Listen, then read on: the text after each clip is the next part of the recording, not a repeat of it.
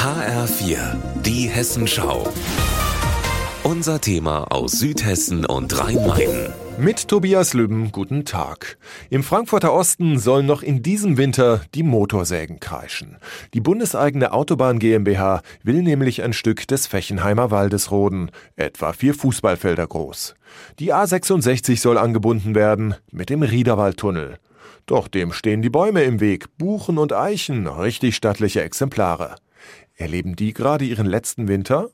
Willi Lose glaubt, nein. Ich hoffe, dass wir also über die Rodungsperiode äh, hinaus den Wald hier retten. Lose engagiert sich seit vier Jahrzehnten im Aktionsbündnis Unmenschliche Autobahn.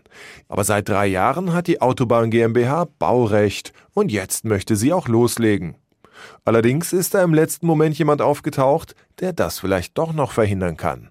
Der Eichenheldbockkäfer, eigentlich ein Schädling, aber Lose sagt, der große Eichenheldbock ist in erster Linie eine streng geschützte FFH-Art. Uns hat zu interessieren, dass sie eben in allen naturschutzrechtlichen Belangen streng geschützt ist. Und darauf müsse die Autobahn GmbH reagieren. Und das tut sie. Sie hat einen Käferkundler in den Wald geschickt. Der hat sich alles angesehen und schreibt ein Gutachten.